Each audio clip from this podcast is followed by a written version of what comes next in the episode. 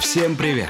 И это подкаст о работе, где ведущие и гости открывают для себя новые профессии, делятся инсайтами с рынка и пытаются найти ответ, как стать счастливым и найти любимую работу. Ведущие подкаста Леша Хандоженко и Юра Соколов. Поехали! Всем привет, подкаст о работе. Сегодня Леша Хандоженко, Юра Соколов и наш э, очередной удивительный гость. Сегодня будет э, еще один выпуск, который посвящен серии про профессии. Мы уже поговорили про такую профессию, как э, писатель со Стасом Бабицким. Те, кто нас слушает, я предлагаю послушать тот выпуск, очень интересный. Поговорили с Ильей Лочкановым про профессию SMM-менеджера и вообще SMM, тоже был достаточно такой интересный разговор.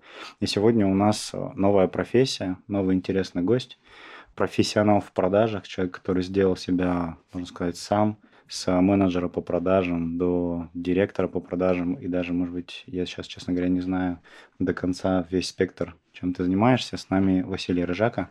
Да, всем привет. Вася, привет. Всем привет, да. А, занимаюсь сейчас я директор по продажам в компании Geekbrains. Это угу. холдинг Skillbox. Угу. Это рынок IT-тех. До этого, конечно, мой первый опыт и вообще самое начало-начало, это 2010 год, город Красноярск, менеджер по продажам в компании Дубль ГИС, тогда, ну и сейчас она 2 ГИС, да, кто знает. Вот это началось все в 2010 году. Как раз я пришел, это моя первая работа, как сейчас помню. Пришел в рубашечке, в пиджачке, и начинал продавать с холодной. Холодные продажи – это встречи, и вот все так началось. 12 лет уже в продажах, если коротко так сказать, да, и коммерческим был, и директором по продажам. С 2010 года по 2022 год а, весь путь связан с продажами, так или иначе с коммерцией, да. 2010 город Красноярск менеджер по продажам, через год я уже оказался в Москве, как раз на стартапе Дубль ГИС, и там э, начался мой карьерный путь. Сначала менеджер региональных продаж, потом руководитель группы продаж, потом руководитель отдела, директор, потом коммерческий директор московского филиала. И это 4,5-5 лет, да, это в компании Дубльгиз. Потом у меня еще 6,5 лет это в компании «Бизнес-молодость» от руководителя отдела продаж до исполнительного директора. И сейчас следующий путь уже год. Я являюсь директором по продажам в другом уже рынке, да, в компании Geekbrains. То есть примерно вот так а, из трех компаний, крупных компаний, абсолютно разные рынки, но с абсолютно крутыми продуктами uh-huh. мне удается работать и с большими командами. То есть, если говорить про команды, это самая маленькая команда, когда я был руководителем группы, это было 5-6 человек. Самая большая команда – это сегодня 150 человек в подчинении в отделе продаж. То есть, вот примерно вот такие команды, и угу. такой путь у меня прошел за эти 12 лет. У меня есть личная цель на этот разговор. Давай. Я очень хочу разобравшись в том, что это вообще за профессия, за такая работа в продажах, избавиться от всех своих предрассудков по поводу этой профессии. Я поясню. Десять лет назад примерно, когда я учился в институте, куча моих одногруппников работали в продажах, продавали всякую ерунду. Что-то какой-то интернет, кто-то воду продавал, в общем, какую всякую всячину продавали. Они не выглядели богатыми, они не выглядели счастливыми, и тогда я подумал, что продажи – это что-то какая-то фигня.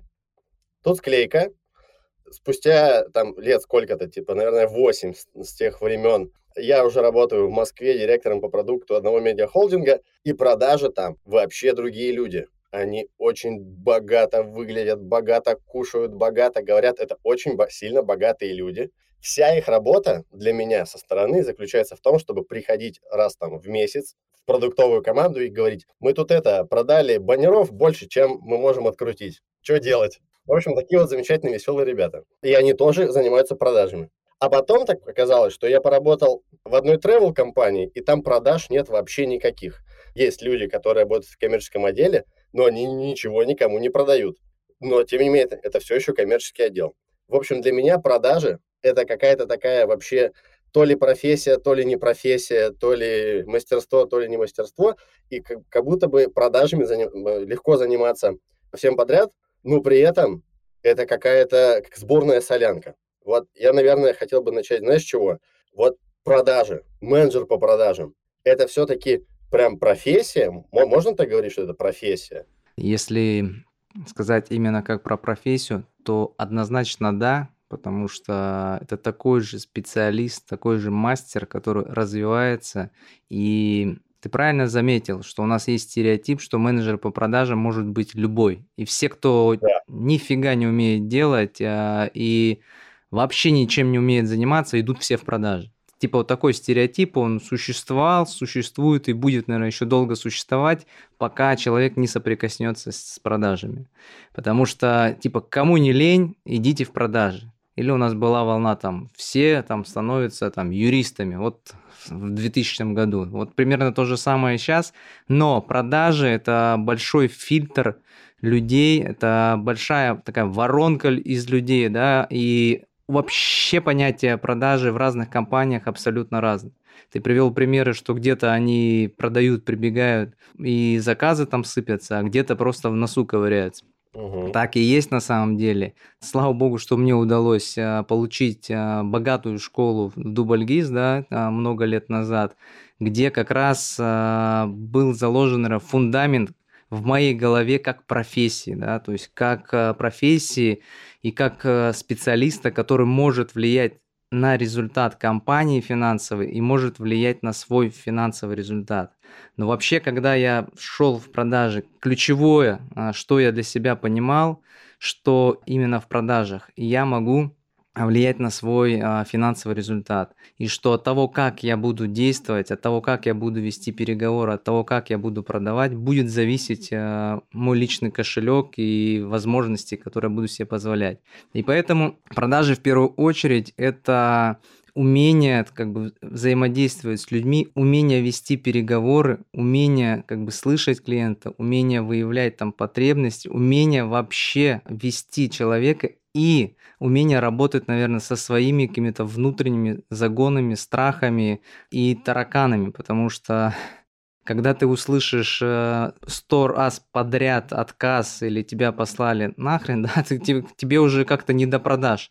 И ты тут разочаровываешься, и миф о том, что все могут быть продавцами, рассыпается потому что нужно уметь как бы получить 100 отказов а, и потом услышать а, заветное как бы «да, я согласен, куда там платить». Вообще продажи и менеджер по продажам, на мой взгляд, это одна из крутых профессий в наше время, она будет долгое время еще существовать, потому что многие говорят, вот роботом заменим, автодозвоны, там, а вот роботы уже будут звонить никто пока не заменит человеческий разговор, то есть человека с человеком. Сейчас, наоборот, уже отторжение идет. Вот эти все автозвонки идут, уже все как бы их знают, уже все слышат. То есть, если на первой стадии они вызывают вау, там вызывали точнее, то сейчас это уже, блин, ну, ну уже тошнит, потому что ты слышишь, что это автоответчик, что это не робот, а, а душу-то хочется излить человеку. Очень часто, да, мы там, например, ругаем менеджера по продажам и говорим, умей вести диалог с клиентом, умей а, выстраивать свой диалог по своему сценарию, потому что многие клиенты любят присесть на уши и долго тебе 30 минут как психологу рассказывать, что и как у него там накопилось и так далее. А именно менеджер по продажам – это, на мой взгляд, мастер своего дела, а, который умеет услышать клиента, выявить его боли и предложить под его потребность продукт, который есть у нас сегодня. При этом своей уверенностью дать клиенту принять решение и помочь клиенту оплатить. И дальше уже как бы направить его в нужный там отдел или передать в нужные руки. То есть это, ну я вообще называю вот, а, я такое понятие вел в продажах, это проводник. То есть менеджер по продажам это проводник между продуктом и как бы клиентом. То есть он соединяет наш продукт а, и дает возможность клиенту с ним соприкоснуться, потому что часто клиент, а в текущих условиях неопределенности, страх, вот у нас в ИТехе, да, например, а, клиент боится принять решение. Ему же надо заплатить 100 тысяч рублей.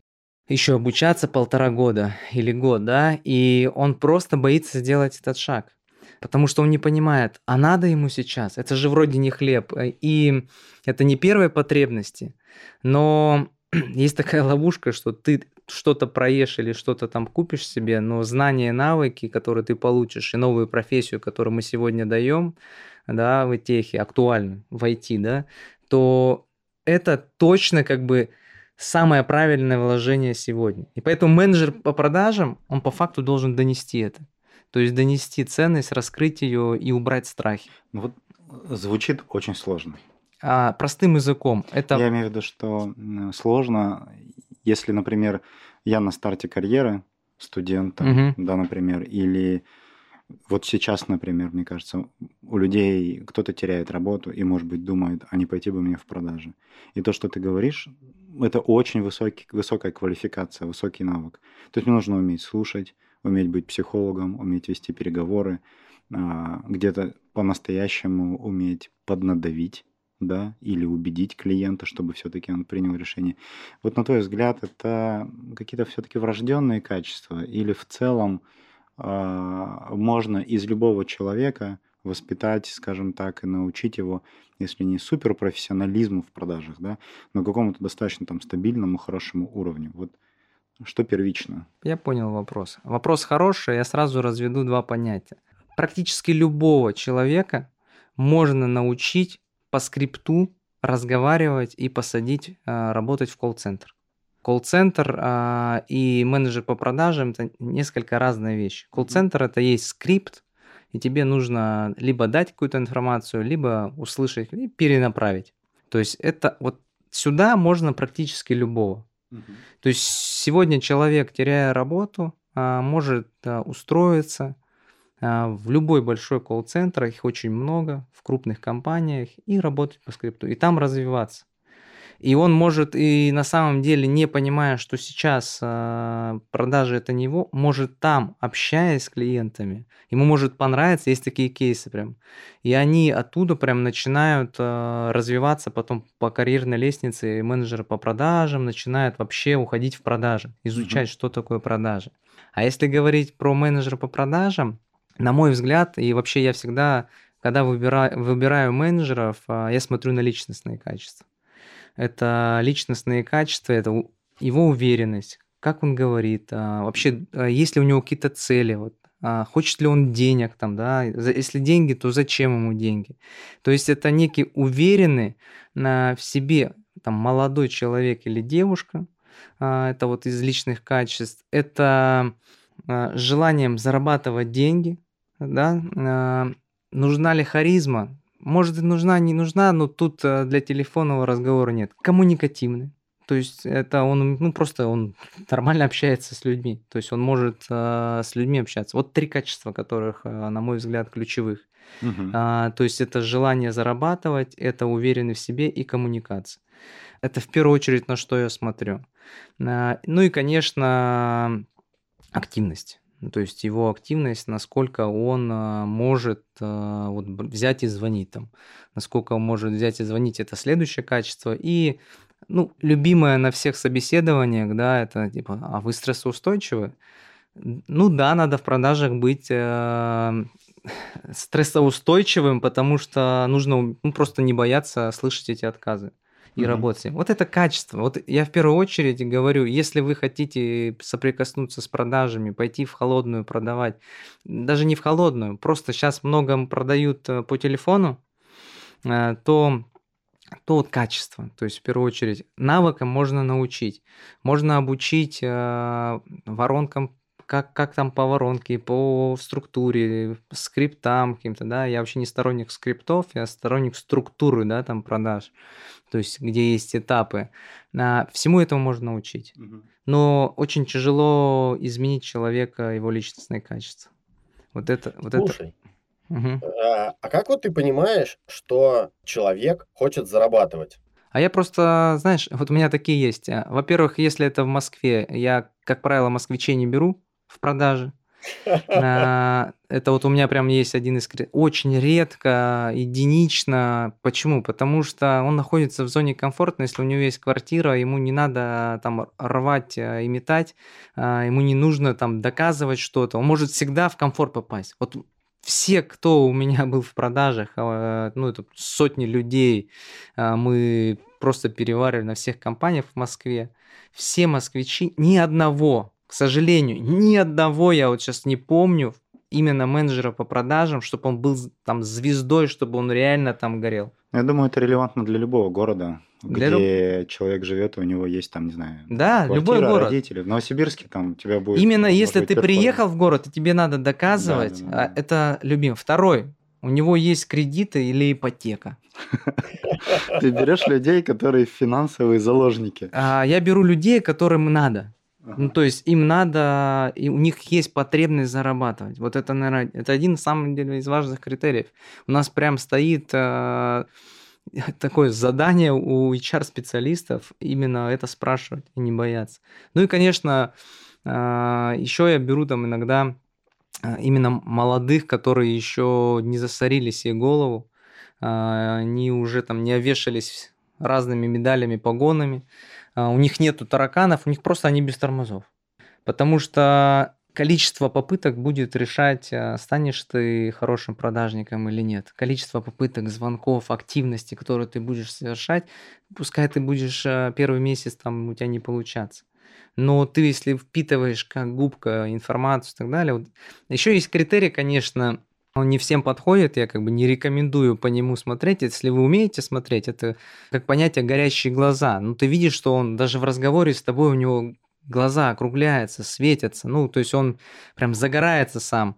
И вот таких людей я тоже как бы беру, потому что в продажах а, точно будет толк. Ты знаешь, у меня есть такой вопрос про мотивацию. Я видел э, много рабочих столов менеджеров по продажам, и у них там какие-то сумасшедшие ламборджини всегда на заставках, какие-то дома на берегу океанов. И я всегда ходил, думал, блин, капец. Ну вот я же там в Дубльгисе работал, да, я думал, может, ты просто четыре контракта заключишь? Ну вот четыре в этом месяце. Ну, может быть, он об этом думает. Ну, лучше об этом подумать, чем о Lamborghini. Но тем не менее, у всех какие-то, все декларируют, декларируют какие-то бешеные вот эти вот цели.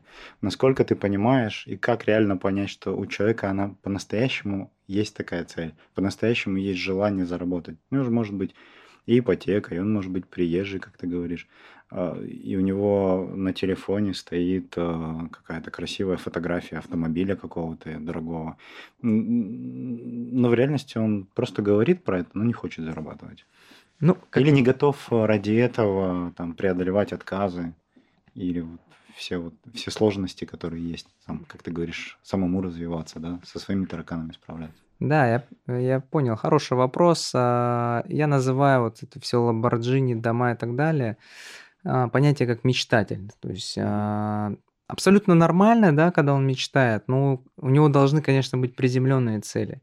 То есть цели это одно, ну это вообще один из пунктов работы руководителя со своими менеджерами чтобы у человека, у нас зачастую просто есть, ну, как бы есть вроде менеджер по продажам, но нет, нету цели. И мы видим большую разницу, когда у человека есть цели и когда у него нету. Это все заметно сразу в кассе. То есть в его плане, в его факте. В кассе. Да. То есть это сра- сразу заметно по его выручке. А, а цели приземленные это такие, как сделать ремонт ему надо. Он хочет там купить квартиру или какую-то машину даже хочет купить. Не Ламборджини, а просто ну реальную приземленную. Сделать там, полететь там с с, родителями куда-то на море, там, а, сделать подарок жене, там, iPhone себе купить. Когда мы видим, что есть такие цели у людей, у них другая выручка в их плане, да, и они, как правило, выполняют. А те, кто мечтатели или заставки, ну, как бы лично я это всегда приветствую, это вообще хорошо, что он мечтает.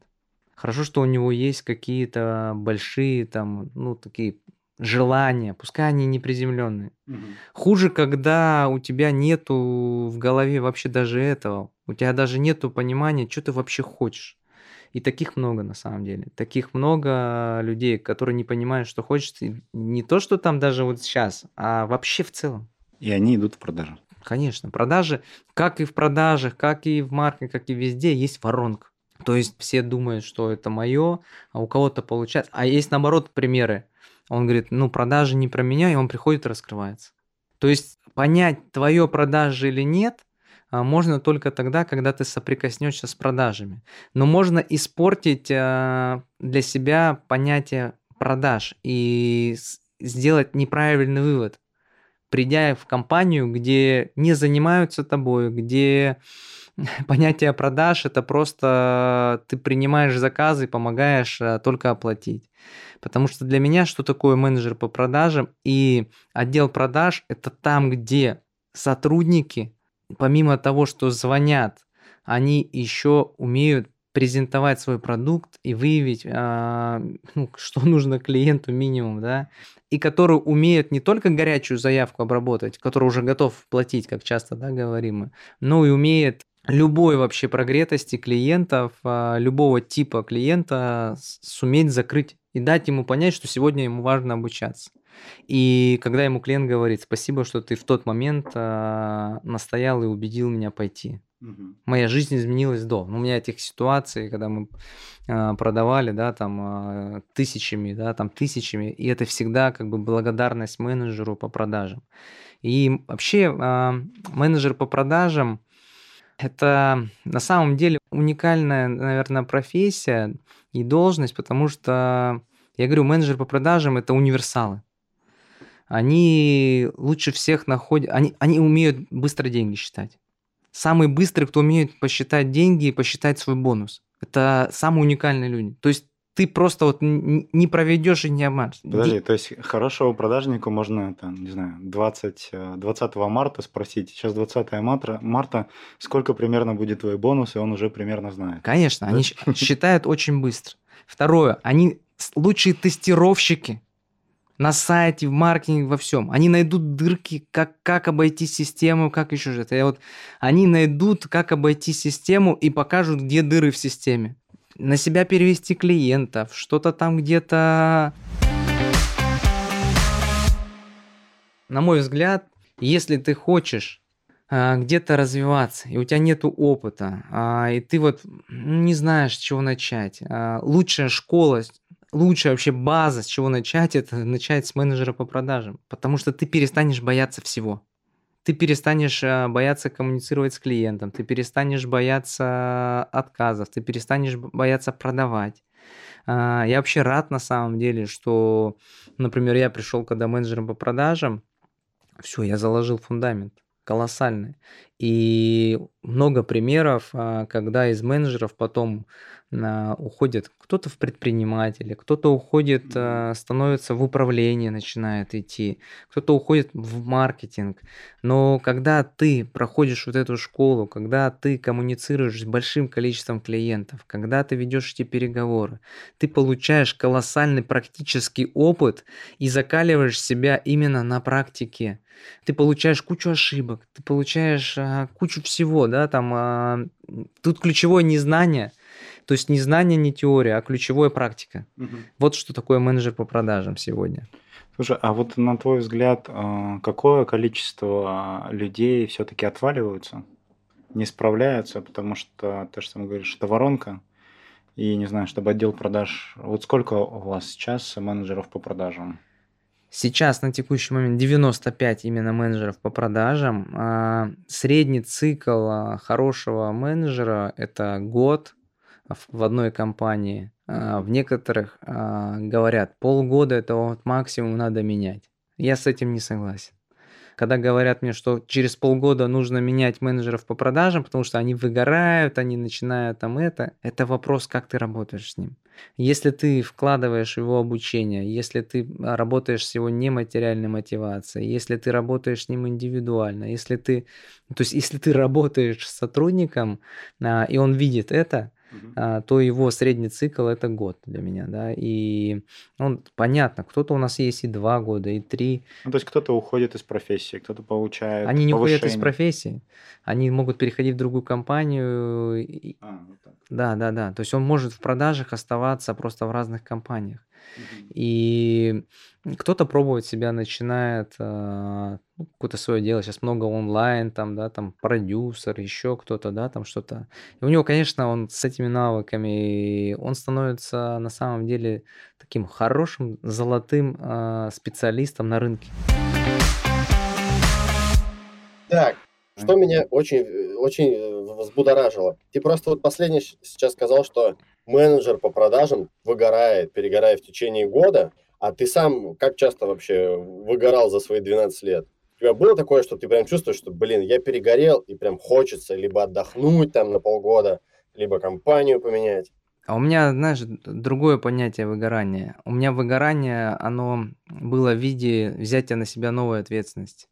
То есть э, я понимал, что я вот из этой, ну, например, менеджером по продажам я стартовал, через полгода мы по результатам оказались в Москве, а, да, это новая как бы ступенька. В Москве нужно было показать результат цифрами, доказать там еще через полгода там становишься руководителем группы. То есть у меня примерно в цикле полгода-год а, я переходил на какую-то другую ступень. Потому что у меня была понятная конкретная цель. Я хочу расти именно как управленец, развиваться в продажах, а, но нужно было показывать свой результат. И что я для этого делал? Ну, как бы я трудился, изучал сам как бы продажи, просто впитывал как губка. Ну, то есть вот как губка впитывал. И я помню свои первые разговоры, когда ты сидишь и думаешь, а, я сидел рядом с Алексеем, угу. директором по продажам, о, директором филиала, а, рядом сидел, а у меня там первая неделя только. И я сидел, думал, трубку поднимал и думал, сейчас же что-то скажу, что-нибудь, ерунду какую-нибудь скажу, что-нибудь не то скажу. И вот ты всегда сидишь и думаешь, что о тебе подумают. Я неделю вот так просидел с потной рукой э, и с трубкой с этой, да, и понял, что я стал отставать от, от тех, с кем я пришел. Ну, потому что ты меньше делаешь количество звонков, меньше, ну, так меньше звонишь. Пока я думал, короче, мои, с кем я пришел, уже ускакали. И вот так я провалил первый месяц, сделал там 80%, и это для меня было, ну, наверное, ключевым. Я понял, что пока я буду сидеть, продаж не будет. И все, с тех пор как бы я стал выполнять как менеджер по продажам, а потом как руководитель. То есть это был переломный момент.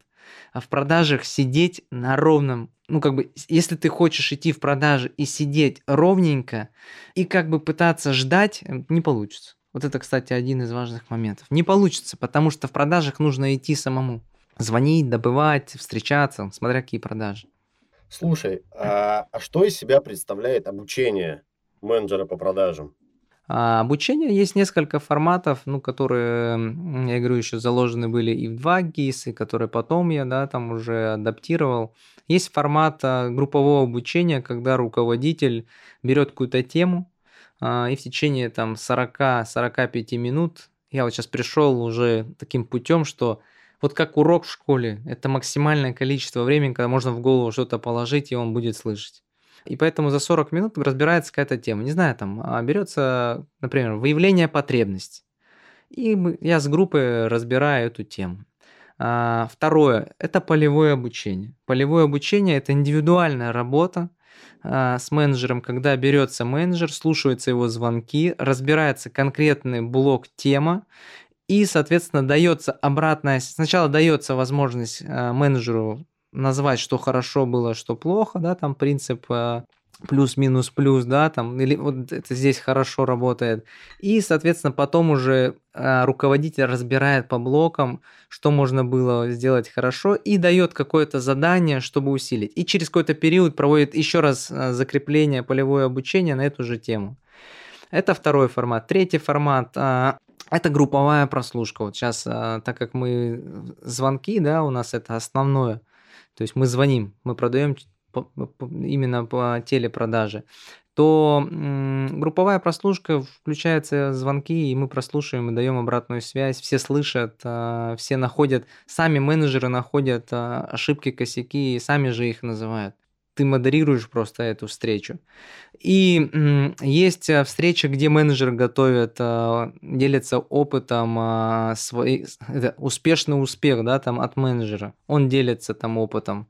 Есть мозговые штурмы, то есть есть много разных форматов. Это, и самое главное, это есть четкое понимание, что когда ты развиваешь своих сотрудников, это будет точно давать результат, потому что ты убиваешь двух зайцев Первое, это ты работаешь с мотивацией, ты постоянно видишь, и ты знаешь, э, что у него, как он в себя. А второе, ты, ты разбираешь конкретную тему и повышаешь его экспертность.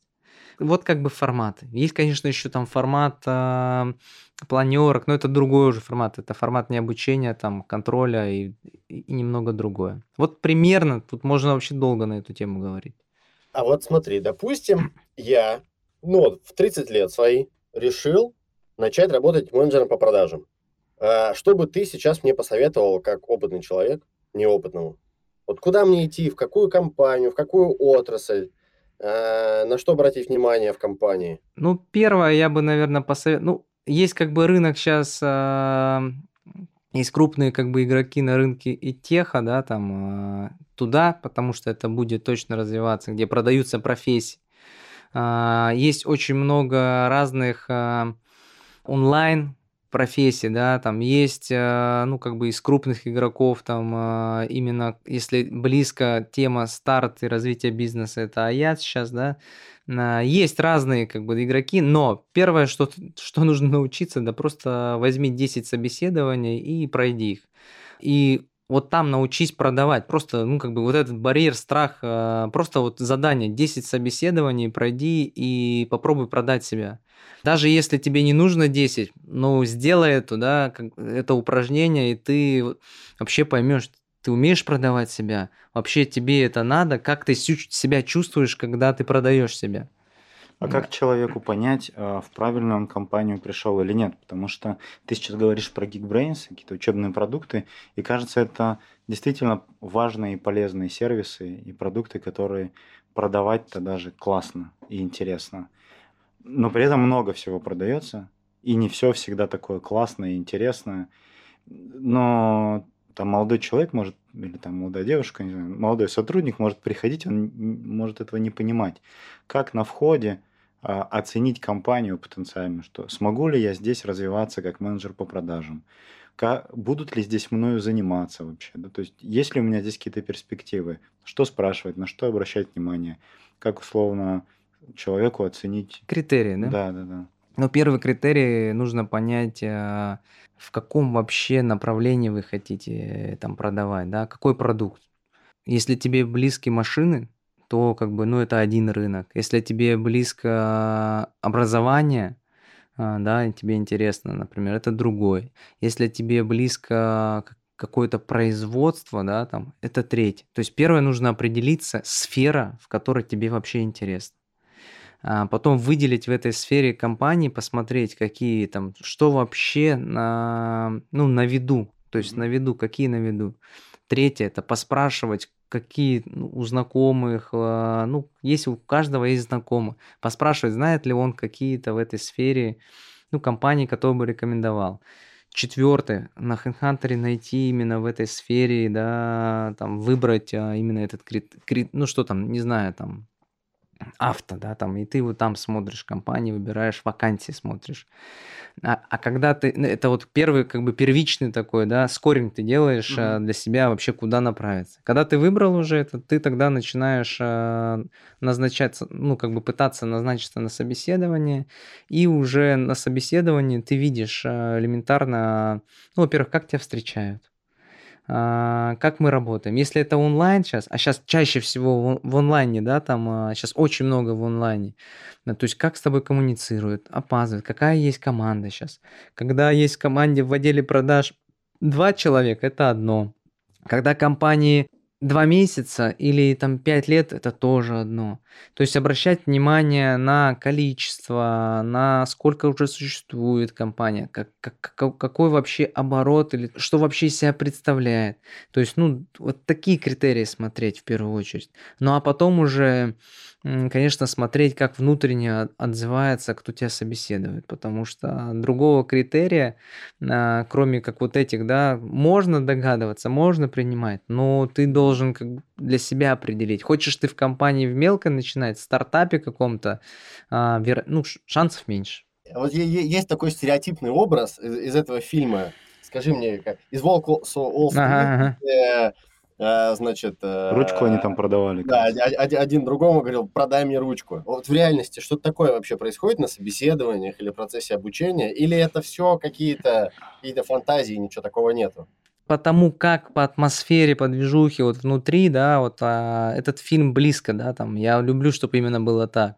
А, я там не скачу по столам, да, но, ну, образно у меня каждый понедельник, а, ну, все, это вот обязательно я должен со всем отделом продаж, то есть это вот там 80 человек а, в онлайне, они на большом экране, здесь стоит, да, то есть это обязательно с ними, это ты обмениваешься энергией, даешь им свою энергию, получаешь. Продают ли ручки на собеседованиях? Ну, наверное, на каких-то продают до сих пор кучу этих примеров, да, там, ну, я говорю, например, для меня это не является вообще критерием а, выбора человека. Для меня, я вот с ним веду диалог и задаю вообще нестандартные, тупые вопросы, отвлеченные от его профессиональных навыков. Я просто смотрю, как он вообще реагирует. Я ему, мы можем об одном говорить, я ему вообще раз другое. И потому что, почему я так делаю? Потому что все приходят а, по шаблону, там, научились там, типа, красиво говорить и что-то говорить. А говорить именно вот так, что слышать хочется, с кем то беседуешь. А когда ты выбиваешь его и просто на обычный разговор, ты смотришь, как вообще реагирует человек задаю такие вопросы, там, а вообще зачем тебе деньги? Ну, то есть вот такие вопросы, которые будут сбивать нестандартные. Ручка это стандартная уже, да, это вот примерно ручка это стандарт. Типа, продай мне ручку, и вот все тренируются, как продавать ручку. И приходят вот, а, типа, готовые к этому. Но продав ручку сейчас и выучив этот скрипт, как это делать, попытку даже это делать, не факт, что ты будешь потом а, хорошим продажником, и у тебя будет получаться. Потому что ты можешь вообще не готов быть к этому. Угу. И часто еще, знаете, какой есть стереотип? Ну, в продажах легко сейчас приду бабла срублю. Ну, типа, без труда вытяну рыбку из пруда. Но получают э, такие вот с такой установкой люди получают очень больно по одному месту, да, сразу, потому что их сразу на место ставят клиенты, которые... У него сразу нули в кассе. Он сам себе ожидания завышает, создает такие, после чего разочаровывается. И таких вот кейсов, кстати, немало.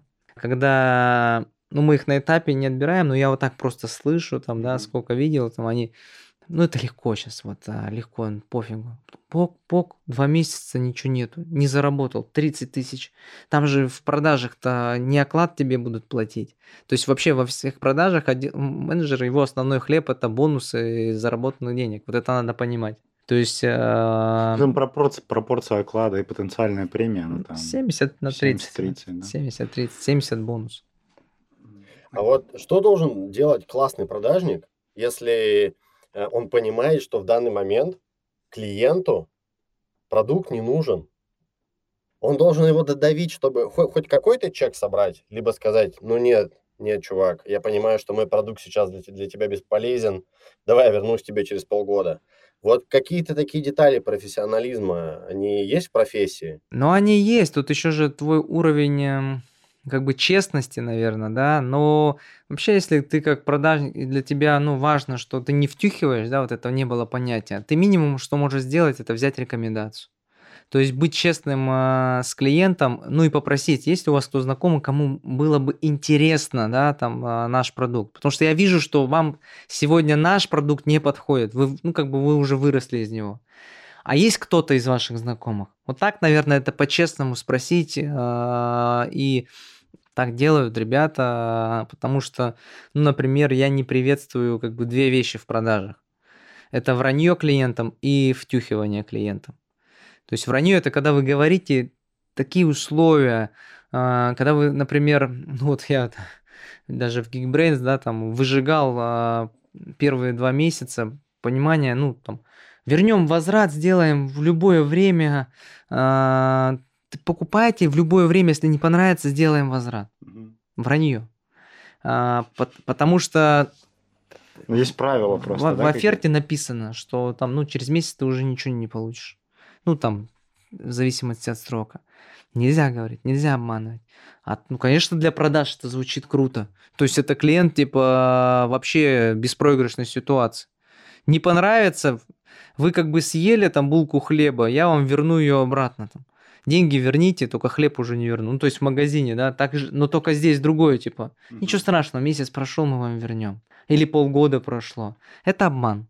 Вот за такое это прямо прям выжигаю, вот прям выжигаю, не даю возможности у себя такое развивать. Второе, это, конечно, не втюхивать. То есть э, выявлять и давать тот продукт, который нужен клиенту. А если его нету, то ну минимум ты спроси рекомендацию. Любой как бы контакт с клиентом, ты можешь что-то минимум с него взять. Чем втюхивание отличается от настойчивости? А втюхивание, ты Я, я думаю, все проходили через это, когда тебе по работе или там кто-то постоянно звонит, и, ну, купите, да вроде не надо, уже пять раз вам ответил. И вот он звонит шестой раз, и опять тебе тоже Это настой... настойчивость. а Где, втю... где настойчивость, а где втюхивание? Втюхивание, когда ты очевидно понимаешь, что это вообще не нужно клиенту. Ну, например, а, клиент уже зарабатывает 300 там, тысяч рублей, он уже там какой-нибудь специалист, он уже управленец, а ты пытаешься ему продать продукт, э, не знаю, там, SMM-маркетолог. А, то есть вообще другой продукт. Ну, потому что у тебя только этот продукт. Но ты услышал, что он на другом уровне. Но ты пытаешься все равно его продать, а, потому что тебе надо продать. Вот это втюхивание. Или когда ты пытаешься там продать какой-нибудь пылесос, а, который нафиг не нужен человеку, потому что у него есть горничная, она убирается сама. Зачем он ему? Ну, то есть, то есть это явно, очевидно, ну, клиенту не нужно, ты понимаешь это в разговоре. Это осознанно. А упертость это ты просто своей настойчивостью пытаешься, не получилось э, выявить, да, и истинную боль, не получилось донести, но ты пытаешься, ты понимаешь, что ему это нужно, но ты не можешь побороть вот этот э, блок клиента, который отказывается, отказывается, он тебя все сливает и сливает, а, и ты пытаешься донести с разных сторон. Угу. Вот так зашел, вот так зашел, это настойчивость. Либо ты не бросаешь своего клиента, ты ему говоришь, э, оставляешь следующий шаг и там давайте созвонимся там через неделю, через месяц. Там. Ты остаешься на связи со своим клиентом. То есть, с одной стороны, ты не бросил его в корзину, да, там, а, не убрал все от себя, а, потому что ты понимаешь, что блин, точно ему нужно. Просто он пока не созрел. И продолжаешь с ним держать контакт. И я бы еще хотел поговорить про немного про обучение. И на твой взгляд, какая, какова роль руководителя или наставника, человека, который э, вкладывается в менеджера по продажам, чтобы он рос? Ключевая роль, на мой взгляд, э, руководителя группы как раз заключается в развитии сотрудников. Uh-huh. То есть 70% времени он должен как раз выделять именно на это. И 30 лишь процентов работать с цифрами, а, какими-то контрольными точками, что-то еще, ну, как бы не связанное с коммуникациями. То есть а, именно, а это часто упускается. Сейчас у нас понятие, например, РОП, там, руководитель отдела продаж, очень сильно размыты. Для меня руководитель отдела продаж – это тот, у кого есть еще минимум два руководителя, у тех есть люди. Ну, это большие. А сейчас а, руководителем отдела продаж может быть человек, у кого есть 2-3 менеджера. А, либо 10 менеджеров. А, ну, просто вот все руководители. И когда у тебя там 10 менеджеров, ты, конечно, не будешь заниматься их развитием. Ты только успеваешь какие-то административные дела, там циферки передавать.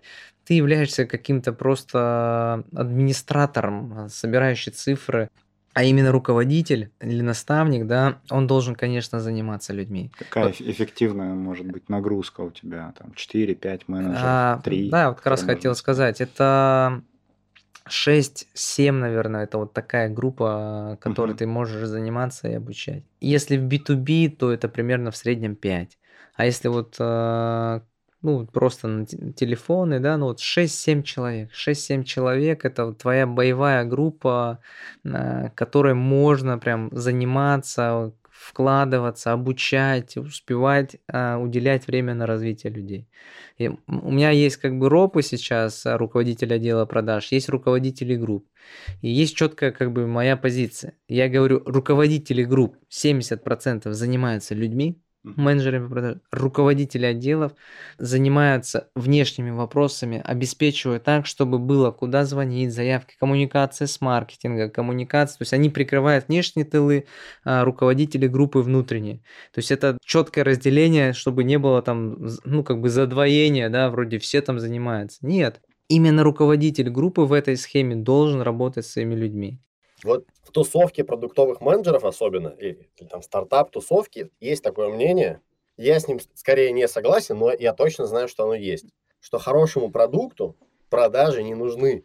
Что ты про это думаешь? Это вообще правда? Если правда, то насколько? И правда ли везде нужны продажи?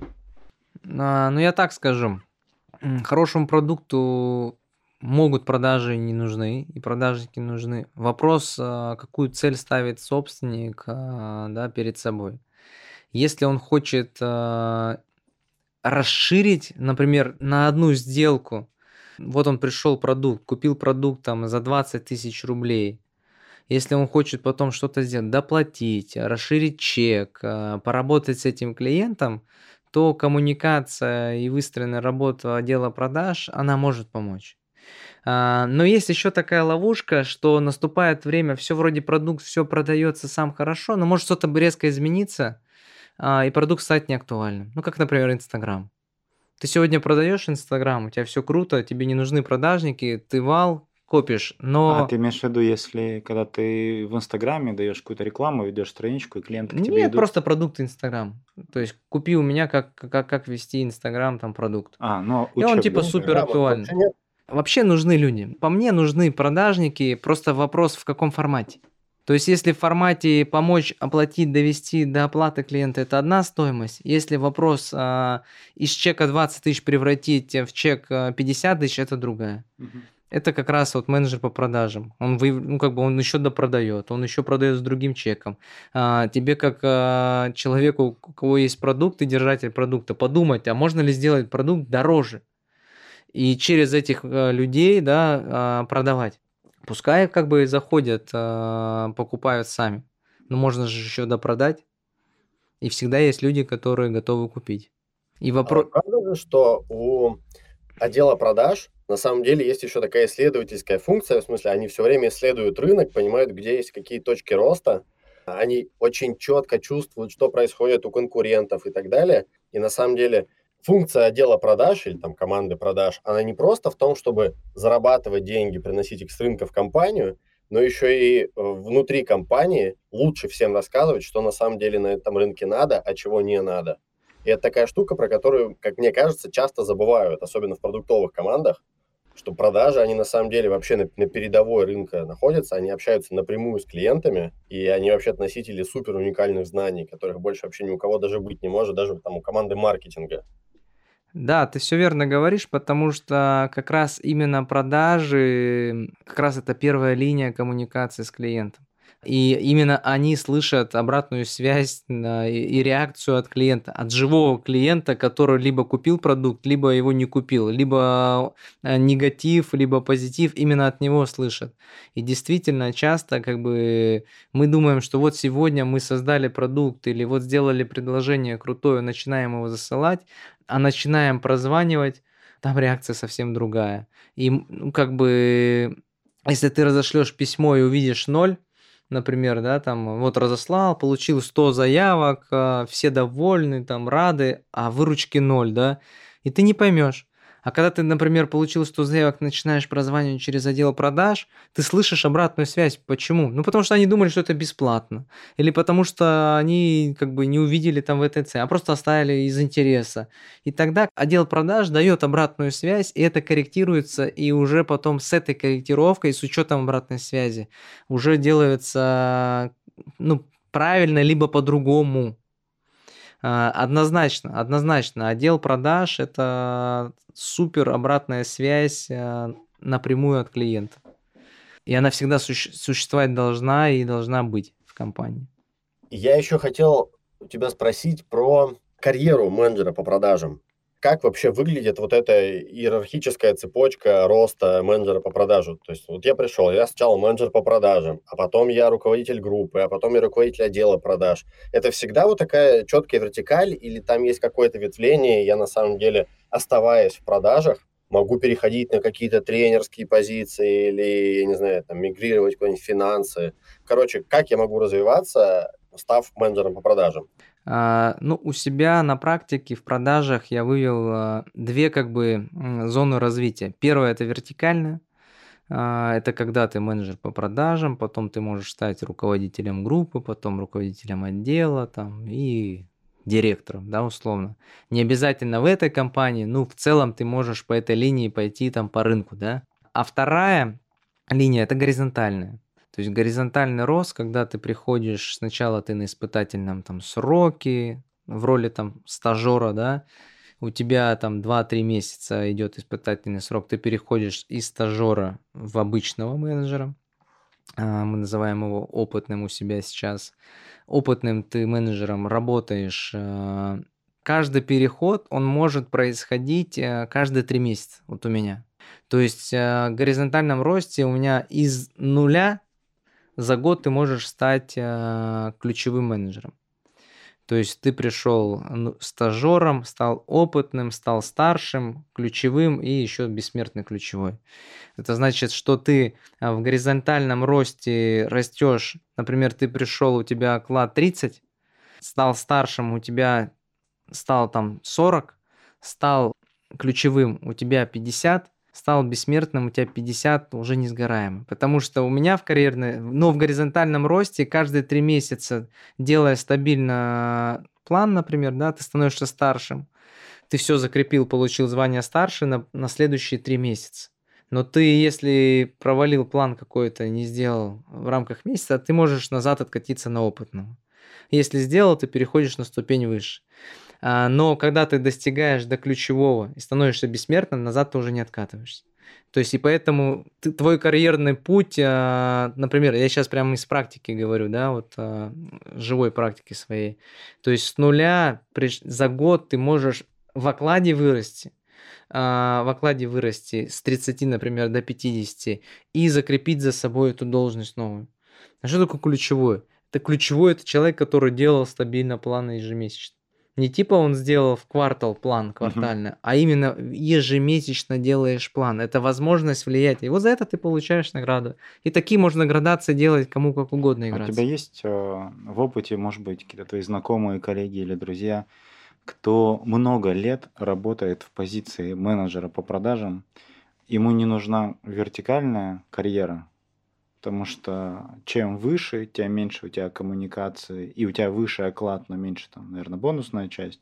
Они всегда работают вот в какой-то позиции менеджера, может быть, компании меняют, но стремятся к, вот к этой мотивации, которую ты рассказывал. Деньги заработать больше-больше, и они не уходят с позиции менеджера, их устраивает. Вот есть такие реальные примеры. Но их 80%.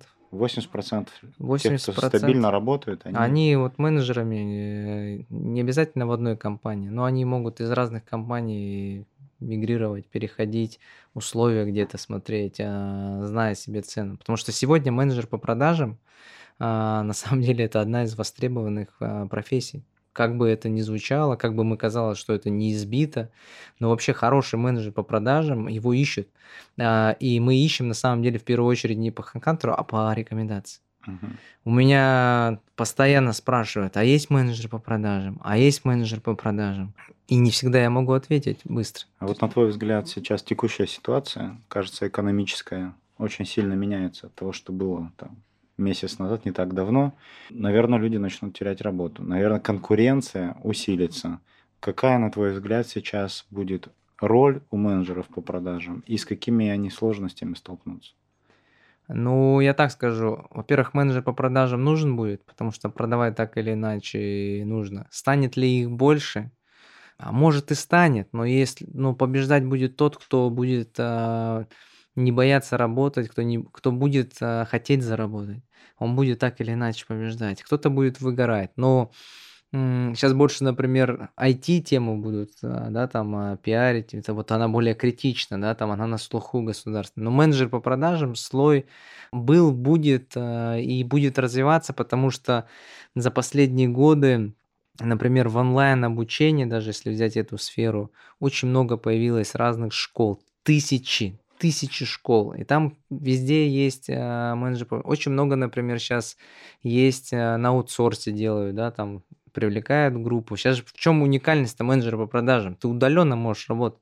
То есть раньше эта проблема была. А раньше это ты сидел обязательно в офисе, и вообще не было понятия удаленно. Удаленно только был колл-центр. А сейчас а, менеджер по продажам может быть удален. У нас из а, там 95 человек а, 80% работают удаленно. Там ключевое это ты просто от, как отследить эффективность. Там цифры все показывают. Там есть у него там звонки, результаты и так далее.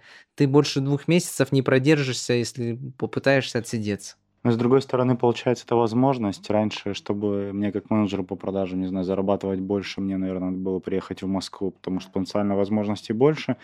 То сейчас, работая, там, не знаю, в Новосибирске, Екатеринбурге, в Барнауле, я могу устроиться в тот же Geekbrains или любую московскую IT там, или техкомпанию и также продавать. В этом и уникальность. Это большой плюс, например, для всех из других городов, даже малых городов. Угу.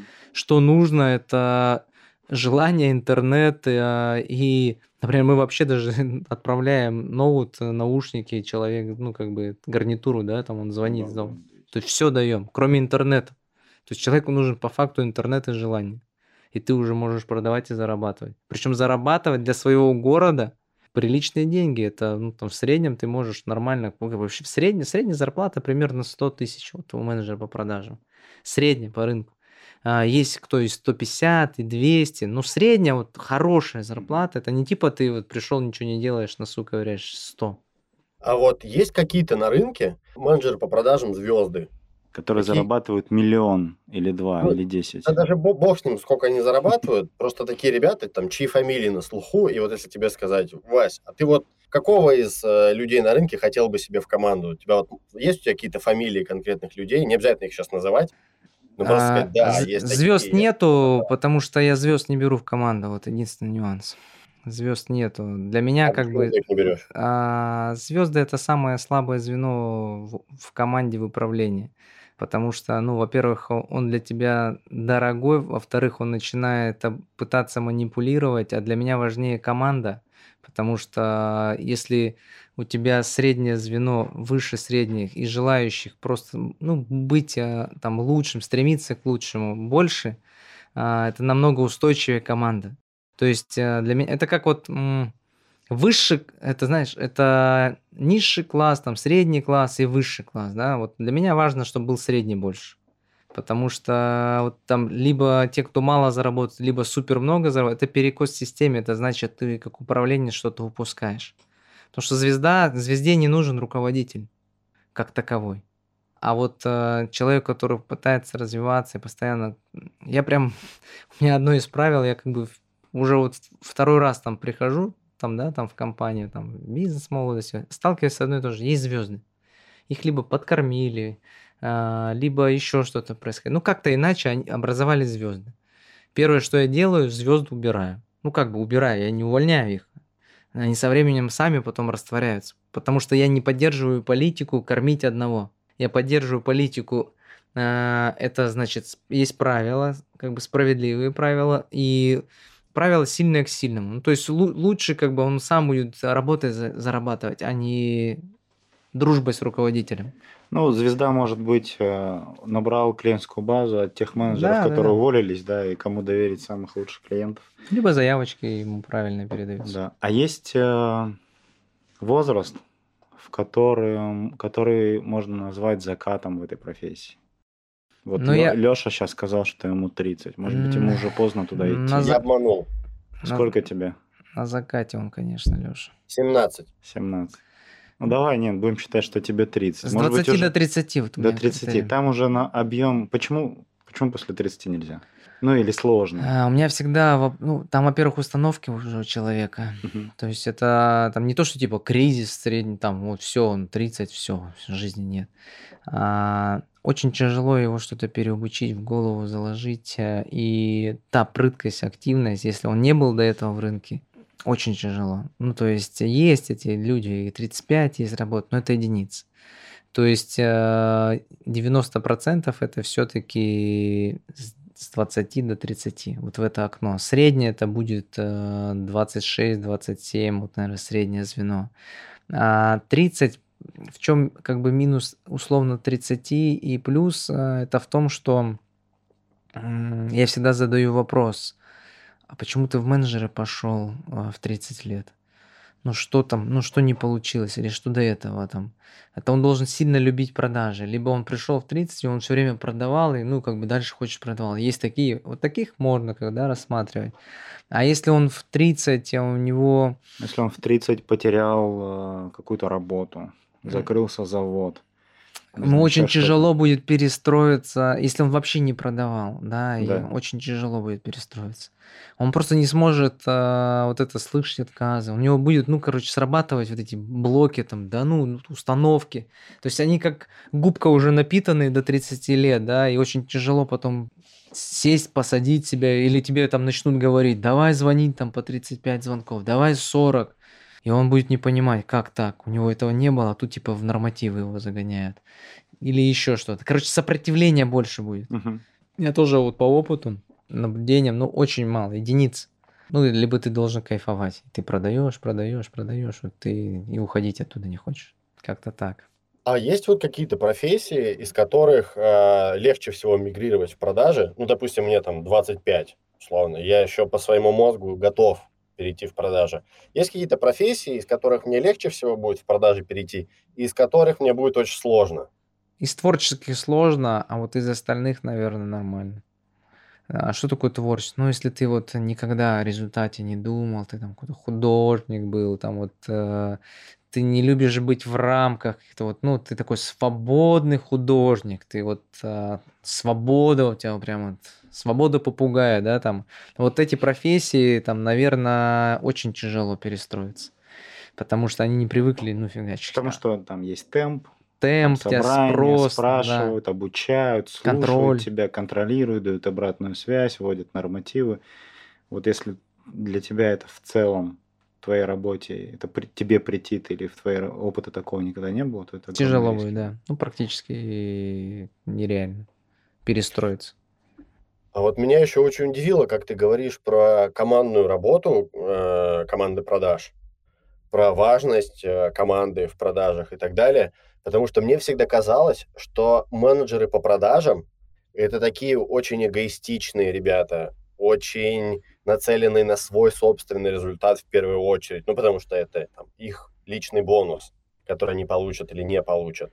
И как это вот подружить в командную системную работу, когда у тебя есть там 10 человек, из которых каждый там 90% времени только про себя думает.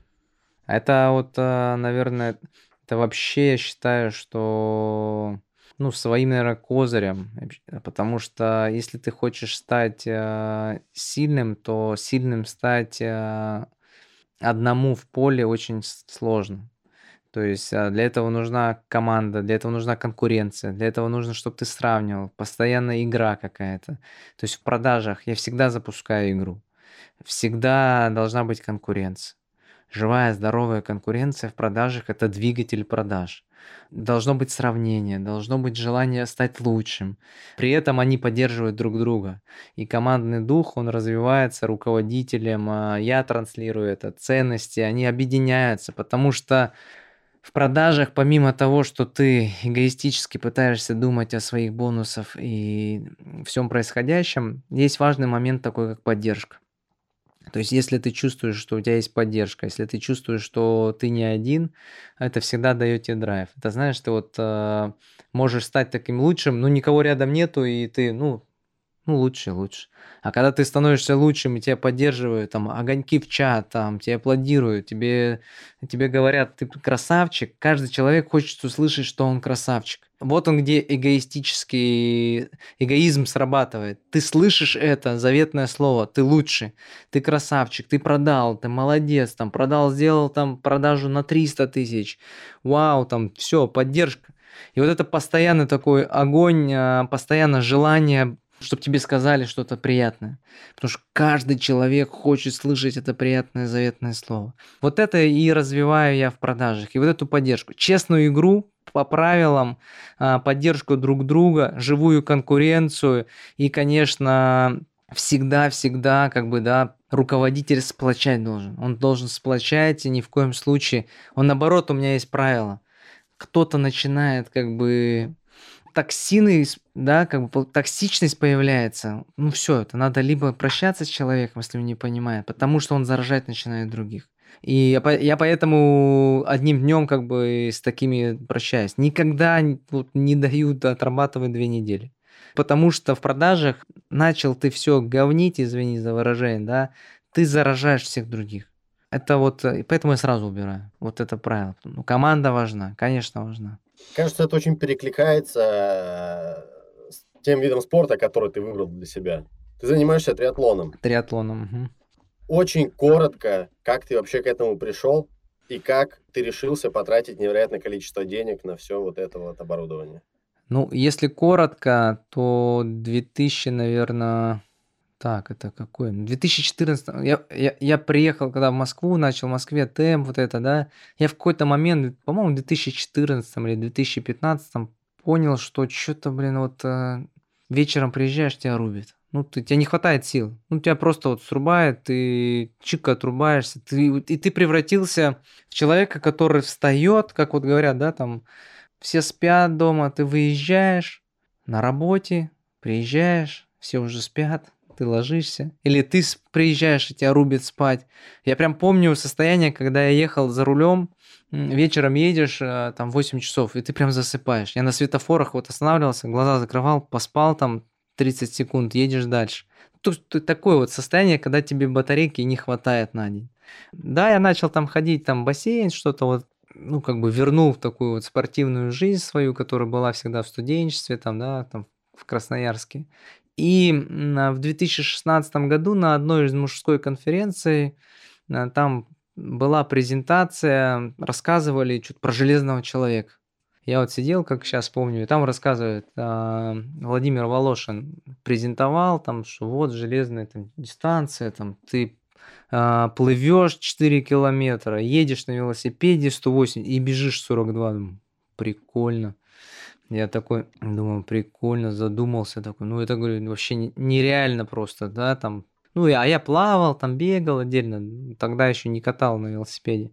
Ну, в детстве, наверное. А я понял, что мне это, ну, так зацепило, блин. Ну, типа, вот есть какие-то чуваки, которые это делают. И потом он в конце презентации говорит, ну вот есть дистанция минимальная, там спринт а, в триатлоне, где ты можешь попробовать это. И она в Сочи. Это в апреле было, 1 апреля. Она в Сочи там 1 июня, через два месяца.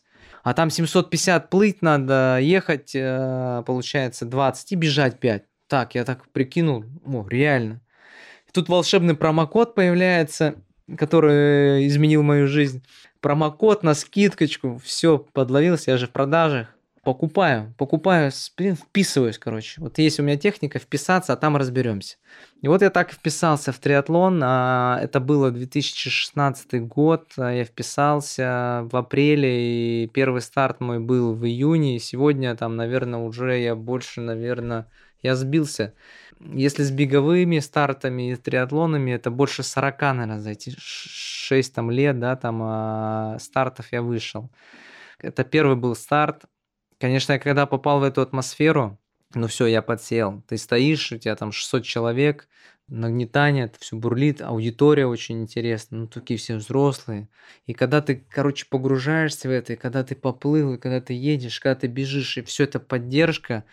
А, я там был с друзьями на старте, еще тогда просто вот на разведку поехал первый раз. И все, ты это преодолеваешь, дел, делаешь это, и ты на эмоциях, и ты все, и ты как бы, и ты в секте. И ты вот в этом, а, в, в, в этом ощущении, потому что эту эмоцию, ее тяжело как бы забыть, и ты получил эту эмоцию, и ты понял, насколько круто это было. Тогда, если я брал все в прокат, велосипед искал, шоссейный, я ездил на горном, тренировался там эти два месяца. Бег, понятно, я бегал там всю жизнь, а плавание, ну там в открытой воде там проплыл. Какой-то велосипед там в каску нашел. Ну и, конечно, за 6 лет, да, что он как бы дает спорт? Помимо того, что ты вошел вообще в другую жизнь, там, а, да, я всегда занимаюсь только с утра, э, спортом, то есть это с 7 до 9, вот это мое время примерно 5-6 как бы раз в неделю. И у меня свой режим и дисциплина. И, конечно, спорт – это путешествие. Это возможность полностью перезагрузить. Это в крутой атмосфере быть. То есть, триат... ну, например, триатлеты и бегуны – это разные две аудитории. А, ну, в триатлоне другая аудитория, там, ну, прям другая она. Потому что, чтобы купить велосипед, чтобы приехать на старт, это надо нормально как бы вложить на самом деле. Я, кстати, не считал, не задумывался, сколько я вложил за все время. Я только хотел спросить, сколько денег ты потратил за эти шесть лет? Ну, это вот, чтобы ты понимал, например, вот в Сочи, например, поехать, был последний старт в Сочи. Ну, сам слот, а, он, например, тогда, ну, 15, наверное, тысяч я где-то отдал за слот ты едешь там, отдаешь за дорогу плюс 10. Ну, короче, ты только 50 отдашь минимум в Сочи, чтобы поехать. А, я не говорю, если про границу там. У меня был первый старт моей железной дистанции, это в Мексике. А, с семьей ездил, да, я совмещаю. У меня стал спорт, это, в общем, совмещение моего отдыха, ну, как бы с семьей я время провожу, мини-отпуска такие, перезагрузки полностью и изучение разных стран. То есть я вот не люблю стартовать а, в одних и тех же местах, стараюсь разные города. Я вот так вот географию для себя изучаю. Есть только вот а, традиционный старт в Сочи, это как традиция уже, мы выступаем. Ну и, конечно, знакомство. И вообще в 2019 году я собрал... Ком... Нет, сначала в 2016 а, я сам начал заниматься, прошел два старта, заразился этим, потом пробежал марафон, а потом команду собрал пришел как бы Эми, говорю, все, там был в команде генеральный, маркетологи, продажники, ну там, то есть собрал там 10 человек. Мы до сих пор, чтобы вы понимали, вот сегодня тренировались, мы до сих пор как бы 80% этой команды продолжает. Мы уже, может, может, в разные команды, эти компании перешли, но мы вот э, и с тем же тренером. У меня был первый тренер, и он остался. То есть это просто стало образом жизни. И ты приезжаешь, вот, э, и мы вот всегда вот э, рассуждаем, сидим, если с тем количеством изменений, с тем количеством стресса и всего, что было на работе, не было бы спорта в нашей жизни, вот этого клапана, который, ну, как бы спускает это все напряжение, ты просто голову отпускаешь и, и заряжаешься с утра, да, а, то не знаю, насколько бы нас хватило реально не знаю, насколько бы хватило и сколько сломал, потому что очень много темп этот не выдерживал людей, там уходило там и БМ, и ну, везде. И сейчас, как бы, потому что ритм большой, спрос большой, цифры большие, как бы работа на результат, ну, не выдержишь, просто не выдерживаешь. Спорт – это просто возможность спустить и командообразование. Ну, то есть, понимаете, что мы команда, и э, ты работаешь с ними, и ты, ну, как бы, ты как в спорте будешь, так и здесь. Спорт – это четкое отображение тебя в реальной жизни. И все, все твои черты характера, умение достигать до конца, идти до финиша. А, когда ты проходишь дистанцию 10 часов, ты об, обо всем можешь успеть подумать. То есть ты успеваешь как бы, да, преодолеть разные состояния свои и там не сдаваться. Ну, то есть это лучший личностный тренинг, я так скажу. А, любой старт. А, я люблю длинные дистанции. Прошел как бы сейчас две железных дистанции. Это вот в Мексике, получается, первый был потом в Барселоне. Потом э, пробежал 90 километров, это Камрадес в ЮАР, ну это вот стар, да, там это в Африке бегали. 90 километров? Сколько по времени это занимает? А, ну, 90 я пробежал за 7,50, вот старт с набором там высоты. Получается, в Мексике первый был старт там 11.30, да, там а в Барселоне там 9.59, ну, как бы время другое показал там. Это, это разряд вообще КМСовский выполнил на самом деле. Ну, я не стал заморачиваться его делать там, да. Ну, просто вот у меня была цель это из, 9, из 10 выйти. Ну, такой нормально на самом деле для любителей результат. Что ты чувствуешь, когда ты э, закончил гонку, которая длилась 10 часов? Наверное, в первую очередь ты гордишься собой. Второе, ты финишируешь, если ты еще и ставил себе план. Ты знаешь, как новый свежий глоток для себя. Ты как будто или открываешь свой портал. Но на самом деле зачастую ты понимаешь, что твое развитие идет не в момент даже гонки, а в момент подготовки к этой гонке. Потому что количество часов, потраченное на эту гонку, и количество работы с собой, оно больше. Но при этом у меня здесь золотое правило. К соревнованиям и к спорту я не должен забрать время ни у семьи, ни у работы. Поэтому я тренируюсь с утра. Я тренируюсь, пока все спят. А если я как бы в выходной еду, то я еду уже с сыном. То есть я как бы либо он тренируется на своей тренировке, я на своей параллельно. То есть очень редко, когда я беру, типа, сам куда-то свалил, и семья по себе, там я по себе, или там в рабочее время. Угу. То есть я вечером вообще не, не знаю, ну, я не, не тренируюсь. До 9 часов в будни это максимальный как бы предел. И это очень важно, потому что я могу, конечно, другой результат, работать над другим результатом, но мне, я должен как бы для себя баланс держать. Это же спорт для меня не профессиональное занятие, это спорт ну, как образ жизни и получение удовольствия, а соревнования это как вот вишенка на торте. А, я не привязан к соревнованиям, я не живу типа соревнования ради, ну как бы вот занимаюсь, трениру, тренируюсь ради соревнований. Нет. Это зачастую, кстати, так люди, типа, вот марафон, цель ставят, достигают и сливаются. А для меня я ставлю и уже голодный, ну, то есть достиг, пробежал, и ты уже голодный, опять что-то тебе хочется. Соревнования – это возможность. Вот у меня как бы ультра было в Хакасии, это трехдневный. Там ты первый день, получается, плывешь 10 километров и едешь 150 на велосипеде сразу. Это вот у меня 10 часов заняло. Второй день ты 275 на велосипеде едешь по Хакасской трассе. Я сейчас сижу и прикидываю, сколько это на автомобиле. Это тоже 10 часов примерно у меня. У меня ушла вся жизнь, чтобы проехать 275 километров на велосипеде. Вот. А, и третий день, как бы, как это, как, как говорят на Сабермене, это заминка, говорит, 84 еще бежишь там, да, там, после двух дней удовольствия. Это еще там, ну, шесть с половиной часов примерно. А, и вот ты как бы там 27 часов, это я вот как раз а, в ковидный год, когда все старты отменились у нас, там я в Америку собирался, там в ЮАР опять собирались мы. И вот осталась Хакасия, это вот старт я делал. Сейчас стоит у меня тоже еще не закрытый один старт, это 5 железных дистанций подряд, это на Урале, в Екатеринбурге.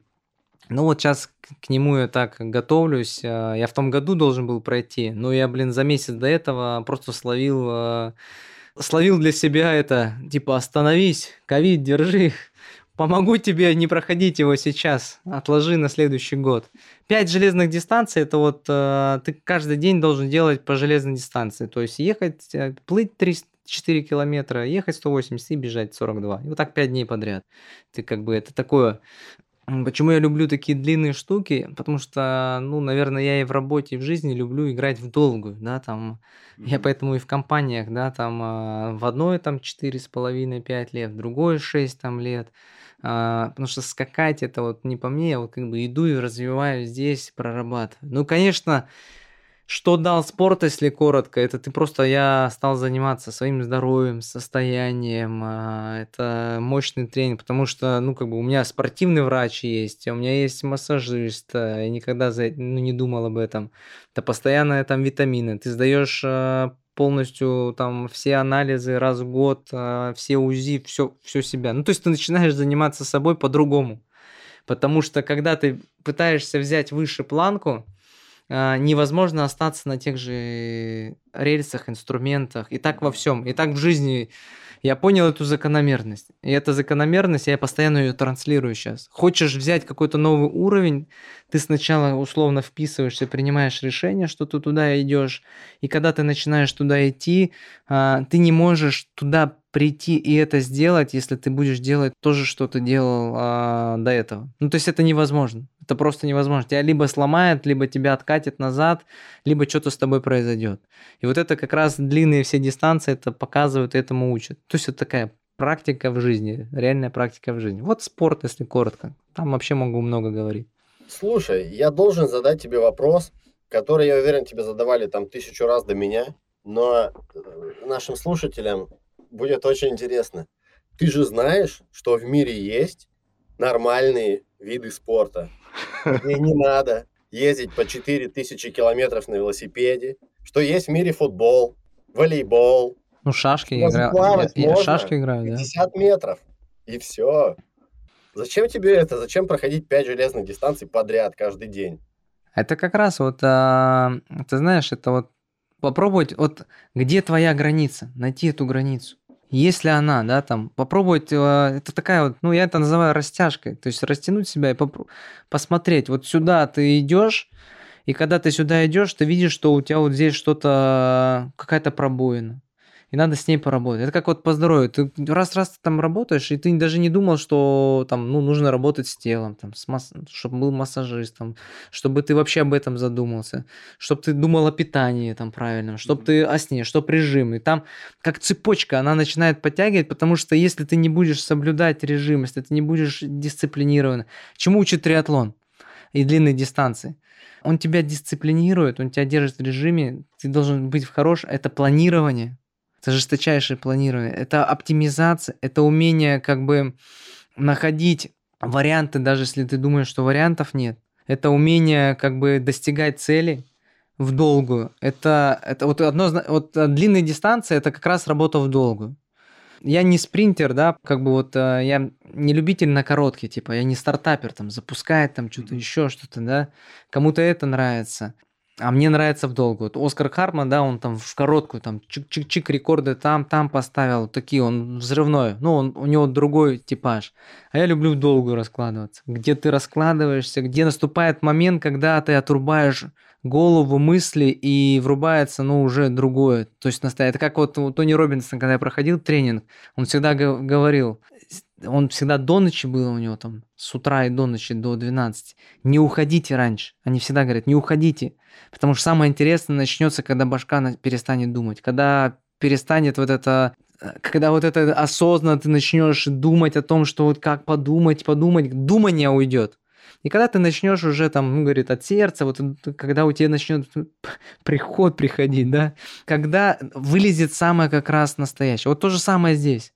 Ты отрубаешься, потому что ты же с мозгом бежишь, он же мозг тебя отрубает, он же говорит, хорош, ты чё? Он начинает тебя бить по ногам, там еще что-то, боль какую-то показывает. И ты раз переключаешься, и все. У тебя вот это понятие второе дыхание, третье дыхание, это вот отсюда оно и идет потом. Это я вот сейчас на гвоздях тоже там практику внедрил себе. А, Что ты делаешь? Ну, стояние на гвоздях, да. И там Прямо тоже... сейчас Василий сидит на гвоздях. Практически, да.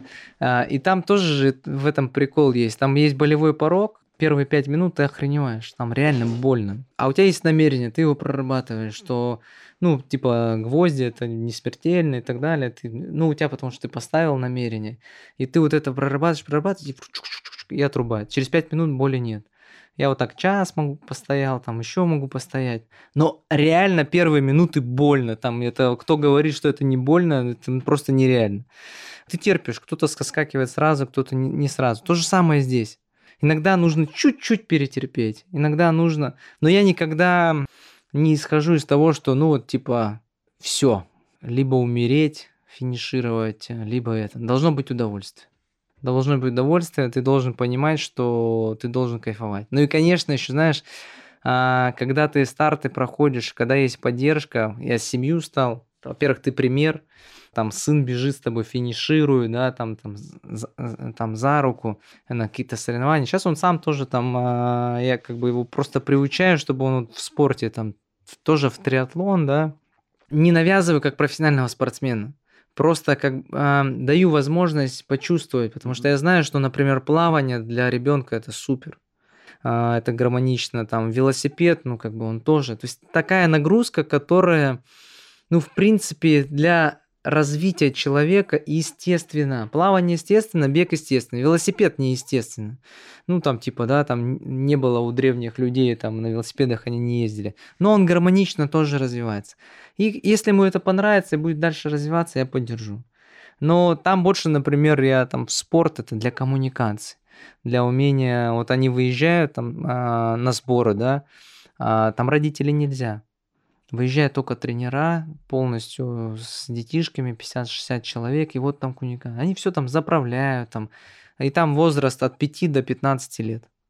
А, и это очень круто, такая школа жизни. То же самое здесь. Вот, триатлон, а, занятия и вообще даже спорт. Там, я и в горах бегал. На самом деле, а, там, например, год назад в Дагестане я когда бегал 52 километра с набором там 3000, это тоже 7 часов удовольствия по горам. Ну, это был один из самых дел, деле жестких. Это хуже, чем я Айромен по, ну, как это, по боли. Когда ты бежишь с горы там и по ощущениям, когда ноги твои офигели, набились там. Потому что это трейл, это вообще другая история. у меня много там мест, где пробежать по каким горам. Монблан там и так далее. Скажи, за, за что ты любишь э, спорт и продажи? Спорт и продажи – это всегда вызов, в первую очередь, себе, а второе – это всегда драйв, третье – это всегда есть результат, четвертое – это всегда есть движуха, и пятое – это, ну, наверное, такая жизнь, яркая жизнь. А, и в продажах жизнь, и здесь жизнь. Они очень похожи на самом деле. Вот все, что я перечислил, это относится и к тому, и к тому. Вообще, одним словом, это просто яркая жизнь, ты живешь. Ну, ты реально чувствуешь, Супер. что ты живешь. Супер. Как-то вот так. Спасибо тебе большое. Как Василий, было очень интересно. Было Спасибо супер тебе просто, огромное, да. что ты к нам пришел в гости. Спасибо Пожалуйста. тебе. Спасибо тебе. Друзья, спасибо, что были с нами до конца. Если вам понравилось, ставьте лайки и подписывайтесь на наш телеграм-канал «Подкаст о работе». До встречи!